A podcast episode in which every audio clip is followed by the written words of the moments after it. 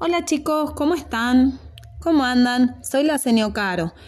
Acuérdense que mañana nos vamos a ver nuevamente en la compu.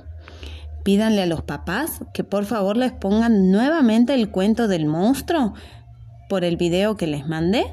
Así piensan en algo que les haya pasado a ustedes en estos días, que tengan ganas de contarme alguna situación donde se hayan sentido alegres o tristes o hayan estado muy enojados por algo o hayan tenido miedo. Elijan una cosa para contarme, así la compartimos ese día con los compañeros y con la seño. Les mando muchos besos y los espero.